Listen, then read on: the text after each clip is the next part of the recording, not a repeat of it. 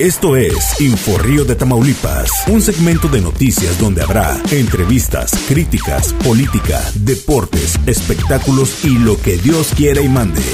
De los creadores de los portales asociado a la agencia NotiRed Network, surge el podcast de Inforrío Tamaulipas.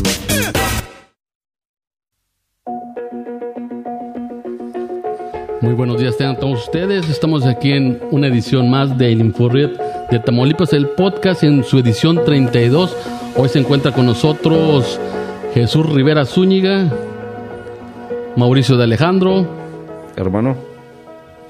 ¿Cómo estás? Hermano, muchísimas, muchísimas gracias por el espacio.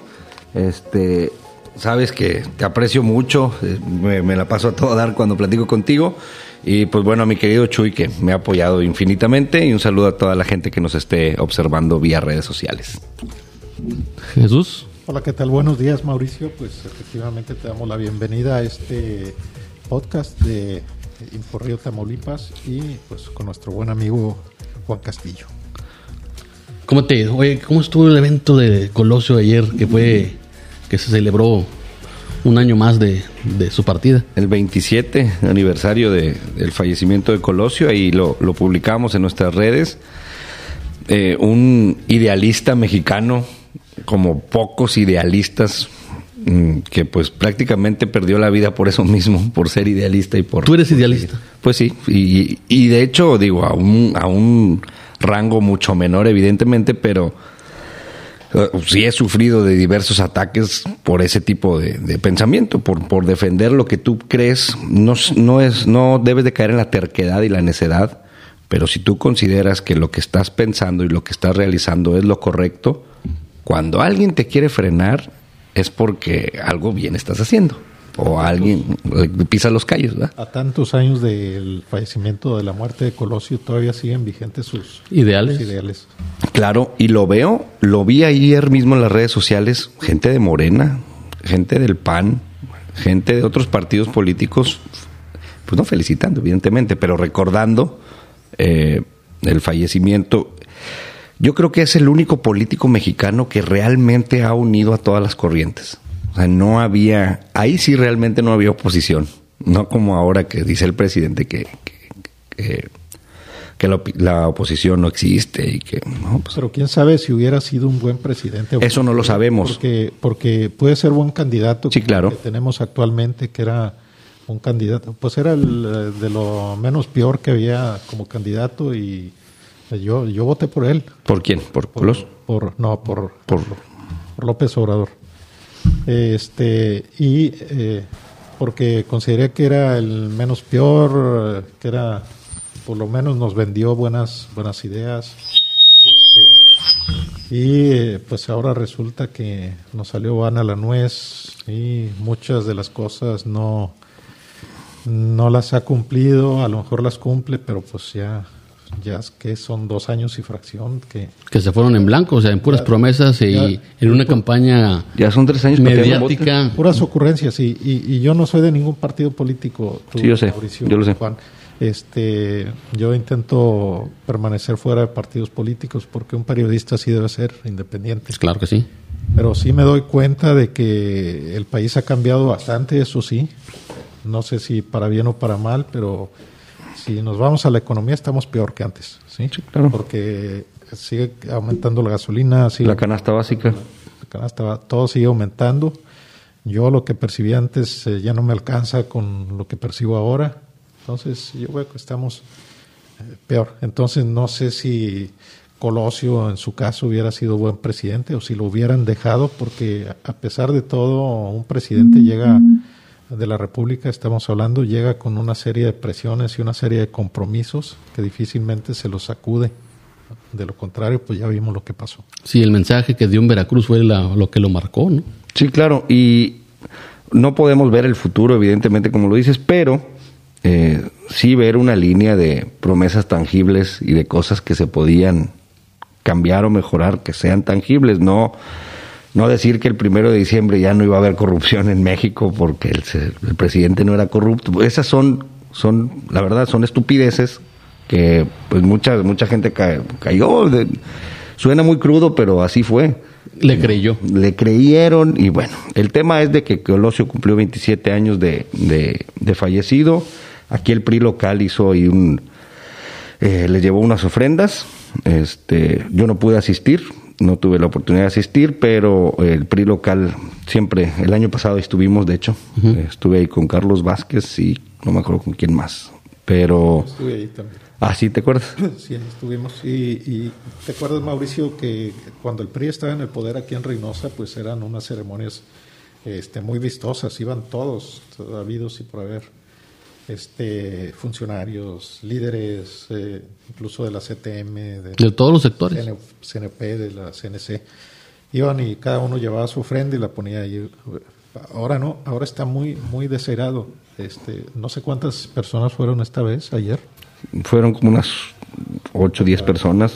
Este, ca- los candidatos estuvieron ahí. Candidatos. Este, eh, creo que se debió haber hecho un poquito más de, de énfasis en la invitación, tal vez. Pero bueno, eso ya no me corresponde decirlo a mí.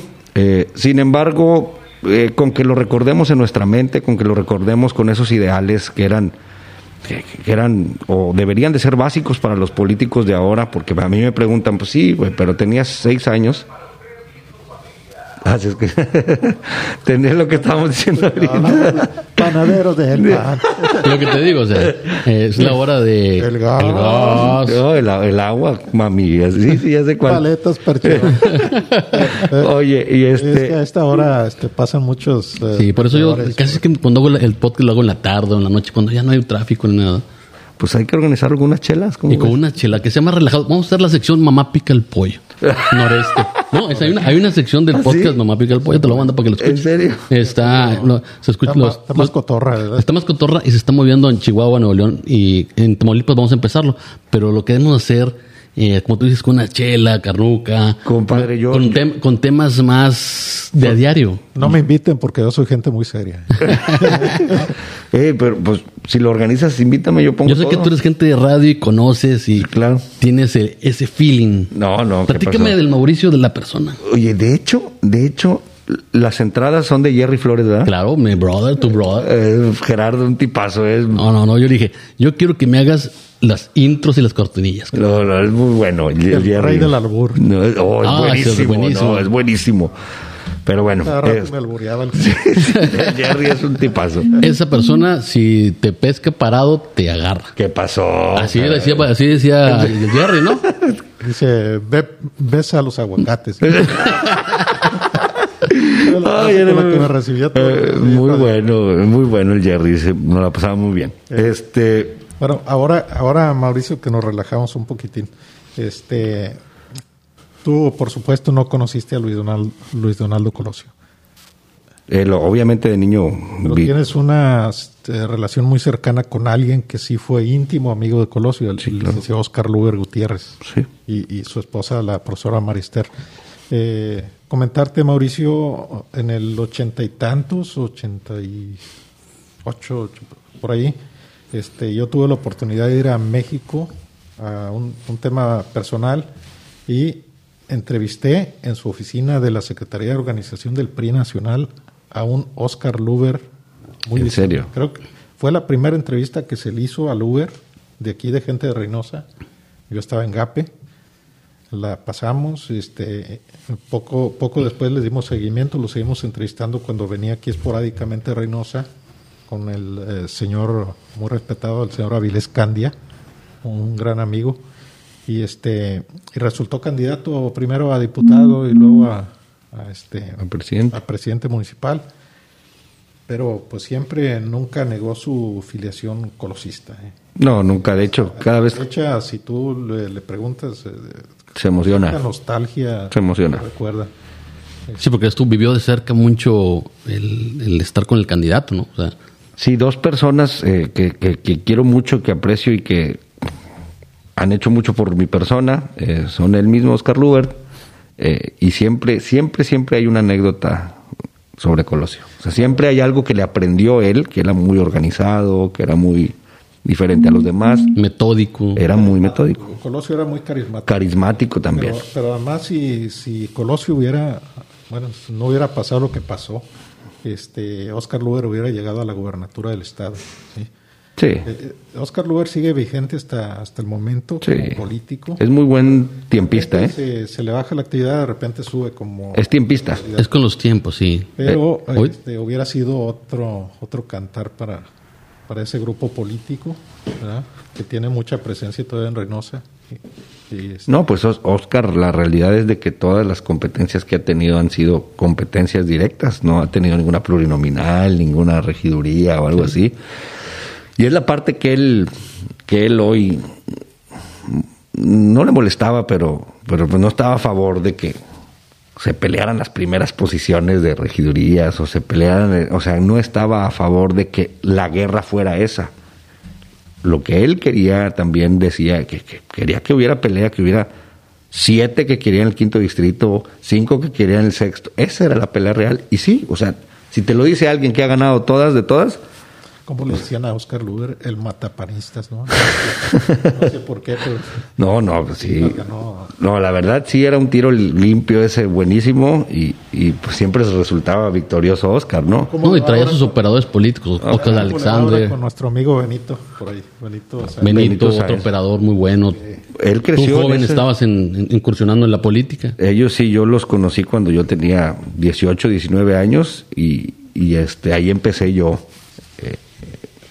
a, a hacer mis pilinos políticos. Este, y ahora, pues bueno, soy tomado en cuenta en otros temas. Y otra persona que también estuvo muy de cerca, que es de aquí, Reynosa de Erly Rivas, Ah, cómo no. pues él Buen mismo amigo. cargó el féretro de... Sí, sí, lo está regrandote. Dale, No, sí, de Erly está, está enorme. Sí, sí. Era un, pudo- era un grupo era muy cercano a él, ¿no? muy cercano a él, es- esos dos reinocenses son los que hoy recuerdo. Este, y pues bueno, deja un legado de idealismo. Y ahorita me preguntabas a tono personal o las cosas personales de Mauricio. Sí, sí, es- me considero idealista porque pues, son, son cosas de que terminan diciéndome todos, ay, sí, güey, pero en tus sueños, cabrón. O sea, pero pues si no sueñas, estás muerto. Soy de los que piensa que si no sueñas, estás muerto. Me decían a mí, Mauricio, no te van a dar la candidatura de la alcaldía por el PRI, porque hay muchos intereses, hay muchos convenios, hay muchos arreglos. Sí lo sé, pero tengo que hacerlo. O sea, es, una, es un, Es tema personal. Es mi, es mi obligación como ciudadano, es mi obligación como priista y es mi obligación como, como humano, persona, el decir, oye, yo puedo, yo quiero, creo que tengo las bases, creo que puedo. Y es ahí donde nos aventamos. Ya las decisiones fueron tomadas, este, se tomó la mejor decisión, eh, pero es lo que la gente, algunos me preguntan, ¿por qué no fuiste tú? Y otros me preguntan, ¿por qué te aventaste? Pues porque, porque quiero y puedo. O sea, la realidad es que hoy por hoy al mexicano le duele mucho el, decir, sí, soy un buen político, sí, soy guapo, sí, soy el mejor en lo que yo hago, porque lo, lo ven como una banalidad o como una un ser vanidoso, ser ególatra, cuando al revés debería de ser así. Me Pero se te dio la oportunidad, ahorita vas a una plurinominal como diputado federal. Sí. eh, ¿En qué posición va? La realidad, en, hasta ahorita en el 16. En el, la realidad es de que... ¿Por qué no buscaste una diputación local o federal que consulta la urna? Eh, porque el proyecto lo hice desde hace dos años y lo empecé desde hace dos años y era quedarle mal, eso es parte de mi idealismo, Ajá. era quedarle mal a la gente que ya estaba atrás de mí, porque éramos cinco, luego éramos diez, luego ya en la última que hicimos en balcones, eh, éramos más de 100, el equipo de trabajo, y yo dije, ah, caray, o sea, ya no dependo yo solo, yo no me mando yo solo. Imagínate yo decirles, no, ¿saben qué, chavos? No, no vamos por la presidencia municipal este ya no, no tengo ganas o sea, imagínate dos años trabajando para que al final les diga no no señores no no no hay ningún compromiso con ustedes pues fui muy honesto y tuve que terminar lo que empecé Pero esto es parte de un inicio a una carrera política. O sea, esto es un, un cáliz para ti. O sea, Claro. eres joven y tienes la oportunidad más adelante para seguir participando. sí claro que decía que me decían este aquí a nivel local eh, me decía en su momento la presidenta del partido que mi juventud y que yo me esperara igual que, que lo que se han esperado ellos y yo les dije pues mi respuesta fue de que no es una, una cuestión de edad sino de capacidad Lo que pasa es que el PRI tenía los tiempos, ¿no? No, claro. es que no era tu tiempo, estás muy joven, eh, haz trabajo político. Y eso ya ha cambiado porque ahorita ustedes van libres, o sea, no tienen un, un presidente presidente municipal, un gobernador que los imponga. Y te diría la verdad, aunque tuviera presidente municipal, yo hubiera levantado la mano. Sí, claro. Este, oye, Mauricio, entonces nos damos cuenta que aquí el idealismo, las ideologías chocan de frente contra una, unos partidos, eh, un sistema de partidos que es eh, este eh, que está corrompido de raíz, porque no se no se toma en cuenta el mérito, no hay una meritocracia, hay una partidocracia, ¿sí? Y esta es una especie de mafia porque hay algunos partidos que incluso son eh, manejados por una familia o por un solo individuo Válgame. y se reparten entre ellos el queso. Es, es, es una Pero eso pasa cuando no, no metemos las manos nosotros. Sí, eso sí, es lo que pasa. No, no. puede, puede haber este, gente de bien intencionada, puede haber incluso movimientos al interior, pero allá, allá los, los cortan de tajo. Yo siempre he criticado el, el tema de la partidocracia, ¿eh? Para, porque para mí es una mafia. Tal como está ahorita, es una mafia. Hoy por hoy... o La mafia del poder de la 4T. hoy por hoy... Simplemente la morena también ha caído en el mismo garlito. y bien rápido. Y bien rápido. de Pero, lo que pero el PRI, el PAN, todos los demás, no se diga el verde ecologista. Hubo una consulta que hizo Mitofsky a nivel nacional eh, el año pasado y decía que el 69% de los mexicanos no creían en los partidos políticos. Es lo que te digo, Mauricio. Además, este, eh, pues eh, los partidos políticos eh, están tienen tienen un coto de poder, ¿no? Lo, los llamamos diputados plurinominales o senadores plurinominales. Aparte de que meten candidatos, eso sí, ciudadanos o candidatos de sus propias bases para diputados, para senadores, para presidentes, ellos tienen un coto que se llama plurinominales. Esos son de ellos, no- nadie se los quita. Sí, claro. Una modificación a la Constitución eh, para, para garantizarse tener representación en, en, en las cámaras. Sí, por ejemplo, a un amigo que aprecio mucho, lo invitan ahora en estas elecciones por un, por un partido a la presidencia municipal y le dicen, vas, pero las primeras dos regidorías son mías. o- O sea, Es pura simulación, Por eso, mi punto es, yo le decía a mi amigo, no juegues, güey. O sea, no, yo ya aprendí y entendí, porque tengo que ser, me gusta este tipo de espacios porque soy muy transparente en las cosas. Me invitaron de cinco partidos más políticos para trabajar. Fueron cinco los que me invitaron, de esos cinco, tres presidencias municipales. Me invitaron a tres presidencias municipales. No se trata de competir por competir. Yo ya aprendí eso en la, en la elección pasada. No se trata de competir por competir y por salir en un espectacular. Puedes salir en un espectacular los, el resto de los tres años, ¿eh? con tu negocio, con cualquier otra cosa. El competir es cuando traes las herramientas, cuando traes una base, cuando yo le dije a mi partido, yo tengo cubiertas mis casillas, yo tengo eh, la gente para estas zonas, yo tengo, estructura. yo traigo esto, no se vio, está bien, ahora yo lo doy para mi partido. eh, ¿Cuánto es lo que tú llevas de estructura al partido? ¿Cuán- ¿Cuánto estás apoyando? No, ahorita me enfoqué mucho, estoy apoyando al partido en el tema digital. Estoy aportando muchísimo en ese tema a mis capacidades, a lo que puedo. Sí, con todos. eh, Tú tienes tu búnker de redes. eh, sí, sí estamos haciendo eso, estamos armando equipo y, y les estoy ayudando mucho en el tema de, de- de videos, de, de- de hacer ver a los candidatos Sociales, su lado humano. ¿Por qué? Porque por eso estoy manejando eso de eh, menos política y más humanidad, basado en los criterios. Mauricio, los políticos son humanos. O sea, me Claro. refiero a esto, Mauricio. Es simulación en la política. La política y la simulación van de la mano. La mayoría de las En veces. el caso de Paloma y Enrique Peña Nieto. De, de La- tal la gaviota. forma- La de la gaviota, perdón. De tal forma que este, en- a muy alto nivel se hacen unos tejemanejes tremendos. Y, Sí. y ya lo decía hace poco, hace una semana entrevisté a Benito Sáenz, nuestro buen amigo, el candidato del PRI, Buen, buen a la presidencia municipal. Y lo que él me decía, el que no sepa de política, mejor que ni se meta. Fue su frase. Y sí es cierto, hay que entenderle eh, cómo, cómo, cómo es el juego de simulación en, en las Pues sí, pero esa- poder a lo que voy es que se va a acabar.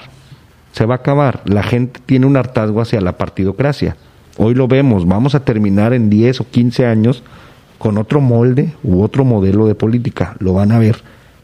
Como en Europa, como en Estados Necesitas dos personas que estos son los finalistas y esos son los que van a competir.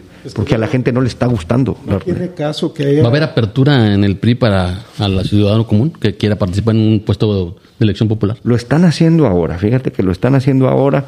Y lo que me decía es que comentaba Benito, este, que el que no sepa de política, pues que no se meta. No, pues, al César lo del César, me queda claro. Este, sin embargo, eh, no estoy de acuerdo con la frase porque estás cerrando las posibilidades a buenos ciudadanos o a buenos seres humanos. ¿no? Fíjate, históricamente, si nos vamos a mucho tiempo atrás, los filósofos griegos ya decían que el, el, el político, la persona que debe estar a cargo de la administración de un Estado, ¿sí? y me estoy refiriendo a, a, a la obra de, de Platón, La República. La República. Este, dice que deben ser eh, los, los ideales para gobernar deben ser los filósofos. ¿Por qué? Porque los filósofos no están interesados en, en- en el dinero, Claro. ni en el poder, ni nada, simplemente en, en- en- el conocimiento. ¿sí? Por eso yo una soy de- sociedad de conocimiento siempre va a ser mucho mejor que una ciudad de, por ejemplo, como el sistema político que tenemos actualmente de este neoliberalista, neoliberalista, ¿sí? Entonces, el neo- neoliberalismo este, promueve el libre comercio, Comercio. la propiedad privada, todo esto, el- eh, el- la vinculación a nivel internacional de los países, del comercio sobre todo.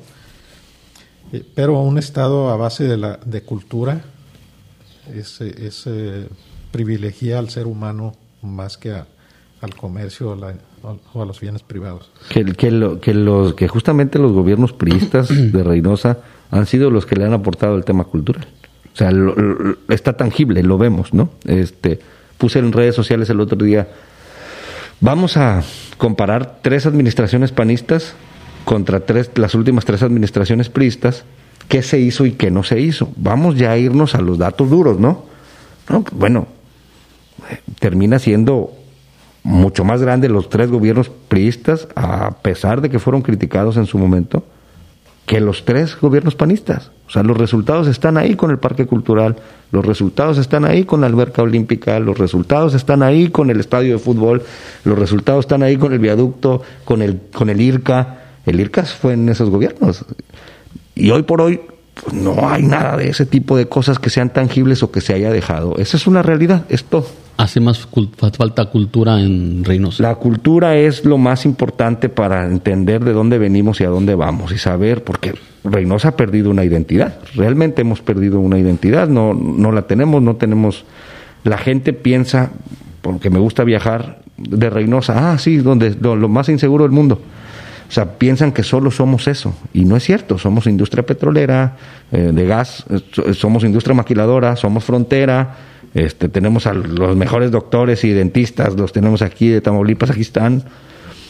Tenemos muchas cosas que ofrecer, simplemente creo que no lo hemos sabido explotar como Hay ciudadanos. que, hay que hacer cambiar esa imagen de Reynosa hacia el del mundo, ¿no? Yo ponía ayer en redes sociales, hay que regresar a la Reynosa limpia y ordenada, cueste lo que cueste. Es que empieza el pichicateo de dinero y empieza lo que tú estás diciendo en los moldes de eh, neoliberales y todo. A ver, regresando al tema ese, eh, los pensadores eran los que los, los idóneos para gobernar. Hoy buscas un administrador este, cuando los resultados muchas veces no han sido los correctos. O sea, entonces si seguimos haciendo lo mismo, ¿qué creen que siga sucediendo? Lo mismo. Pues esa es la respuesta muy clara. El- es el por eso del que yo pido o siempre pido participar, no porque yo tenga todas las canicas en la bolsa o porque vaya a inventar el hilo negro, sino porque creo que se sigue haciendo lo mismo y las mismas familias siguen gobernando y seguimos estancados como ciudad. No estoy diciendo que seamos la peor ciudad del mundo, sin embargo, tenemos un potencial para crecer mucho más. Esa es una realidad. Eso es lo único que es mi pensar y, y- y bueno, puedo estar equivocado también, pero creo que hay otras vías alternas a lo que hemos hecho que podemos mejorar como ciudadanos. Oye, por cierto, Mauricio, pasando a otro tema de los que Juanito y yo comentábamos hace unos momentos que podíamos tocar en este en esta ocasión, el tema de los migrantes.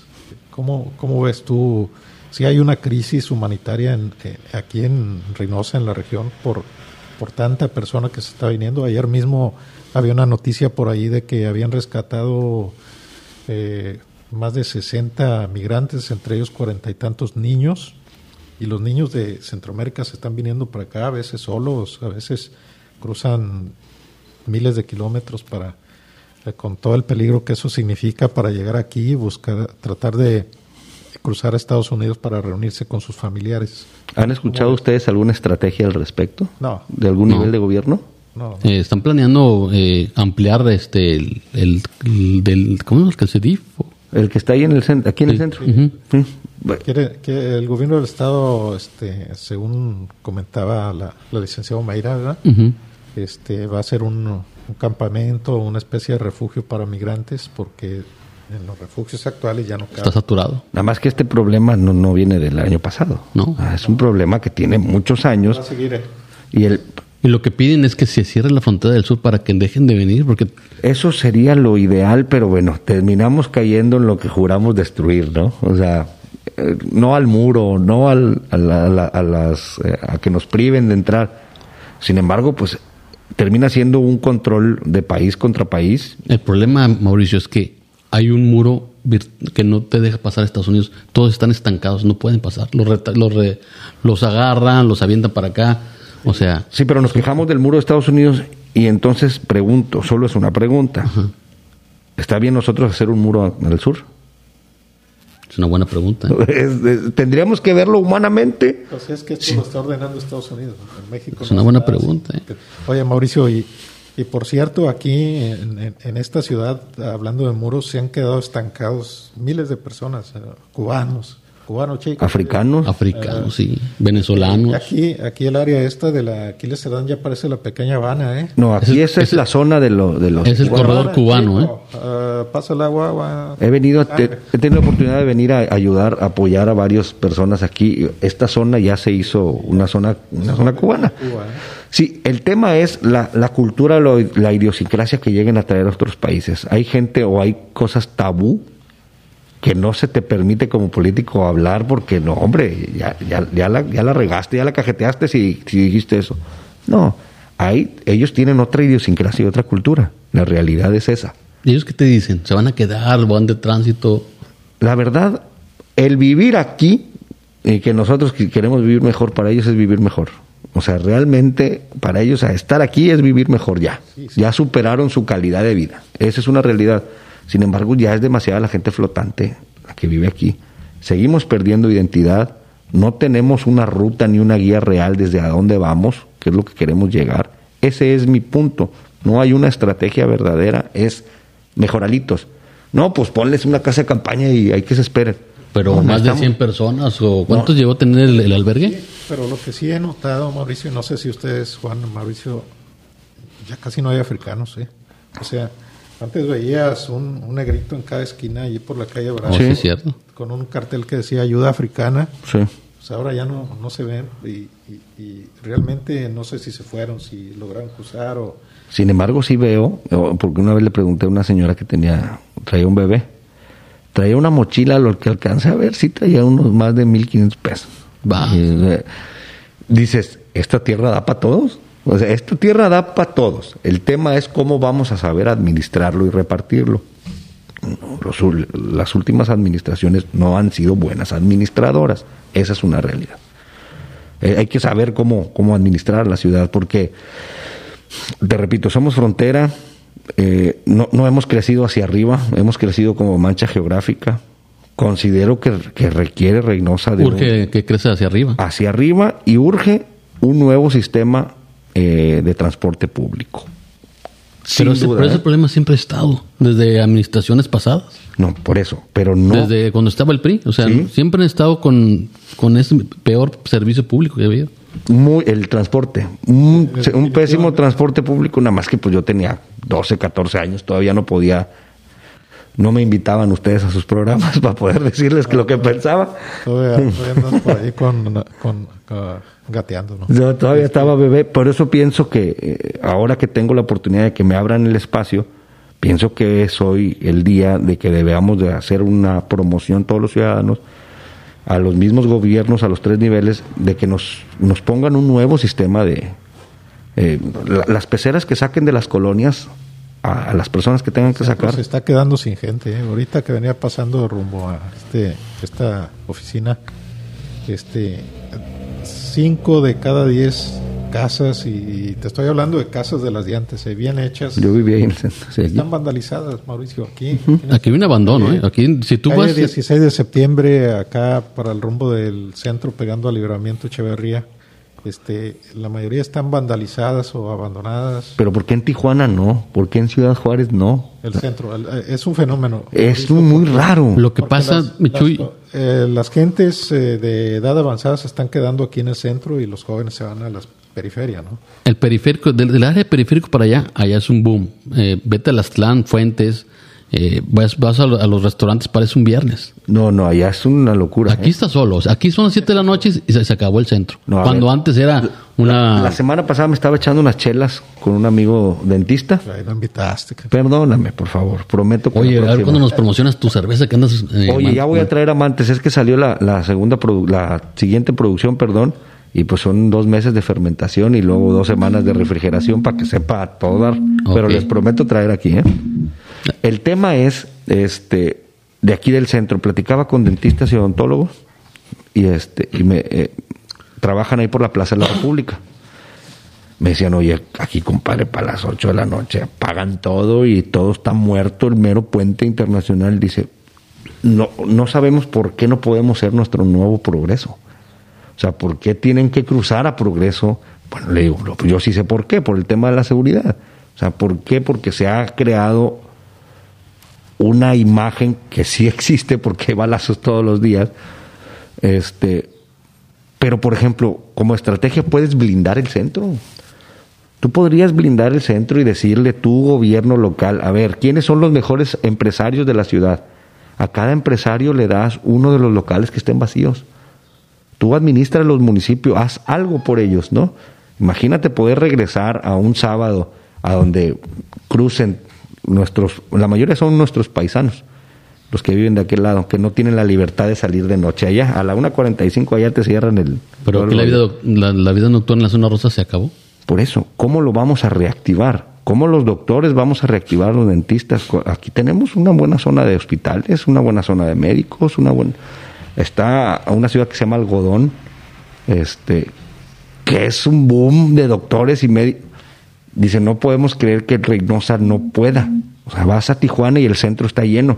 Vas a Ciudad Juárez y el centro está lleno. Vas a Reynosa y está muerto. O sea, entonces sí tenemos un problema. Pero es parte de la movilidad, ¿no? Como lo, como lo dijo Jesús Rivera.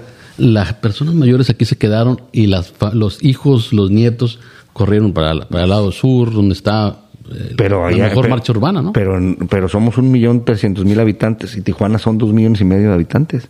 También hubo movilidad en su momento de Tijuana.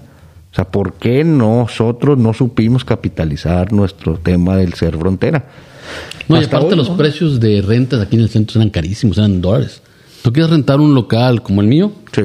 te cobran mil, dos, dos mil dólares. No, no, ese es el tema. O que- sea, uno más chiquito, 500 dólares. O sea, todo en dólares. Hoy tenemos que cambiar toda esa estructura. Yo creo que aquí se mide en Reynosa, se mide por cuadrantes, se mide lineal y por cuadrantes. Yo creo que hay que empezar a sectorizar diferente. Siempre he pensado que Reynosa debe de, de medirse desde, desde el centro hacia afuera y hacer cuatro o cinco niveles para poder saber qué hay que hacer en el nivel 1, qué hay que hacer en el nivel 2, qué hay que hacer en el nivel 3 y qué hay que hacer en el nivel 4.